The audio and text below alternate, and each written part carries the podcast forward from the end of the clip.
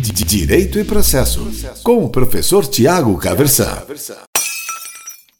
Hoje eu vou falar com você sobre os limites objetivos da coisa julgada. Os limites objetivos dizem respeito à matéria que fica atingida pela autoridade da coisa julgada.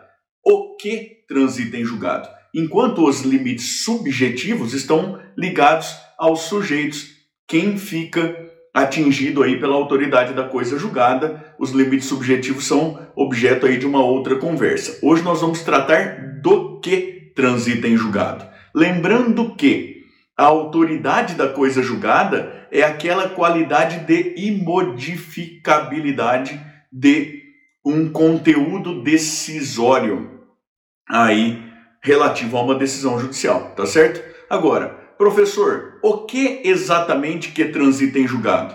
Segundo a nossa legislação vigente, transita em julgado a questão principal expressamente decidida pelo Poder Judiciário. Então, veja, a parte autora leva ao Poder Judiciário pretensões ligadas a aquilo que nós chamamos de bens da vida. Então, imagine só que a parte autora leve ao Poder Judiciário um pedido de indenização por dano material decorrente de um acidente de veículo. A questão colocada é: ela tem ou não direito a uma indenização por dano material? Se tem direito, qual o valor dessa indenização? A partir de quando incidem correção monetária e juros de mora, por exemplo? A questão colocada é essa. Imagine uma criança que vá ao Poder Judiciário pedir pensão alimentícia. A questão que é colocada é: tem ou não direito à pensão alimentícia? Qual o valor da pensão alimentícia? O que transita em julgado é a decisão do Poder Judiciário sobre essas questões, sobre o que é colocado como pretensão por uma parte a qual a parte contrária pode eventualmente resistir, a parte contrária pode eventualmente contestar. Essa é uma noção de fundamental importância. Porque vejam, não fazem coisa julgada a fundamentação, as afirmações de verdade de fatos pelo juiz no exercício da construção lógica de sua decisão.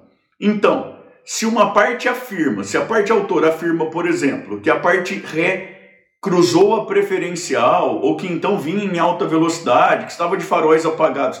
Se o juiz trata dessas questões ao longo da sentença, a ideia é de que isso não faz coisa julgada.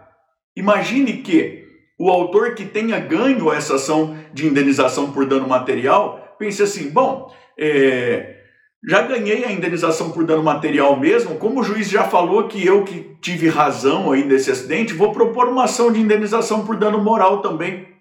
E aí a gente vai partir desse pressuposto de que eu que tenho razão, mas veja, a ideia geral é de que não faz coisa julgada. Imagine a criança que propõe a ação de alimentos em face do avô, por exemplo. Em face do avô, dizendo, ó, oh, o pai não tem condições aparentemente de pagar e tudo mais, quero é, receber pensão alimentícia do pai do meu pai. Só que essa criança não tem o nome do pai na, no registro de nascimento.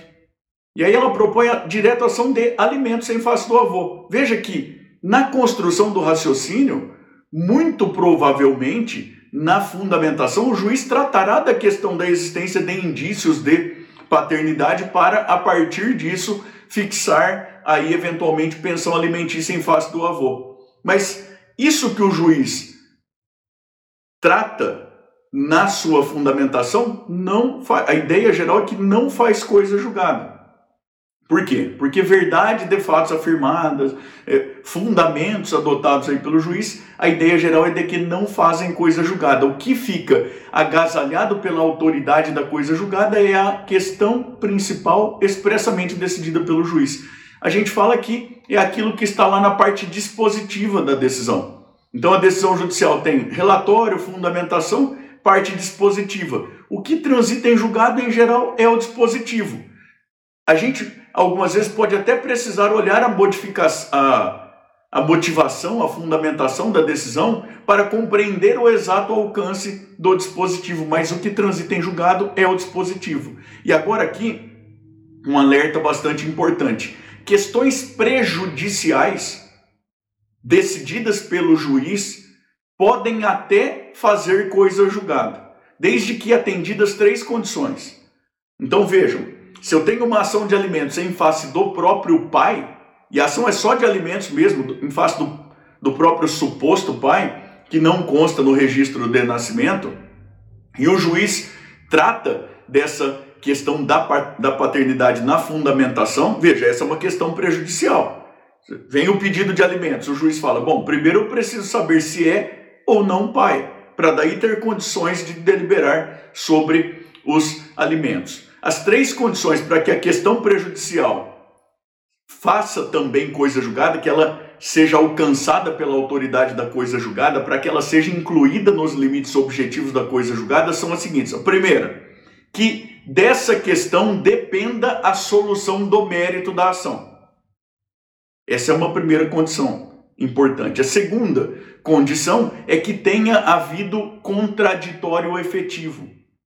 Veja só, se o réu foi citado para a ação e ele foi revel, ou seja, ele não apresentou resposta à demanda, essa parte aí da questão prejudicial não será incluída nos limites objetivos da coisa julgada. E a terceira condição é que o mesmo juízo seja competente em razão da matéria e também em razão da pessoa. Então, se a matéria da questão prejudicial é de competência absoluta de outro juízo, ou então se a questão toca interesse aí da fazenda pública, deslocaria a competência para outro juízo em razão da pessoa. Por exemplo, a questão prejudicial também não fica incluída nos limites objetivos. Retomando então, a ideia é de que incluem-se nos limites objetivos da coisa julgada, ou seja, é matéria que fica alcançada pela autoridade da coisa julgada, a questão principal expressamente decidida podem ser incluídas, aí podem ser atingidas pela autoridade da coisa julgada, aí no aspecto limites objetivos, questões prejudiciais, desde que da questão dependa a solução do mérito, que tenha havido contraditório efetivo sobre essa questão, possibilidade aí de contraditório é, sobre essa questão, e também que o mesmo juízo seja competente em razão da matéria e da pessoa. Aí, em síntese bastante apertada, é isso. E em uma outra oportunidade a gente conversa também sobre os limites subjetivos da coisa julgada, tá certo? Direito e processo, com o professor Tiago Caversan.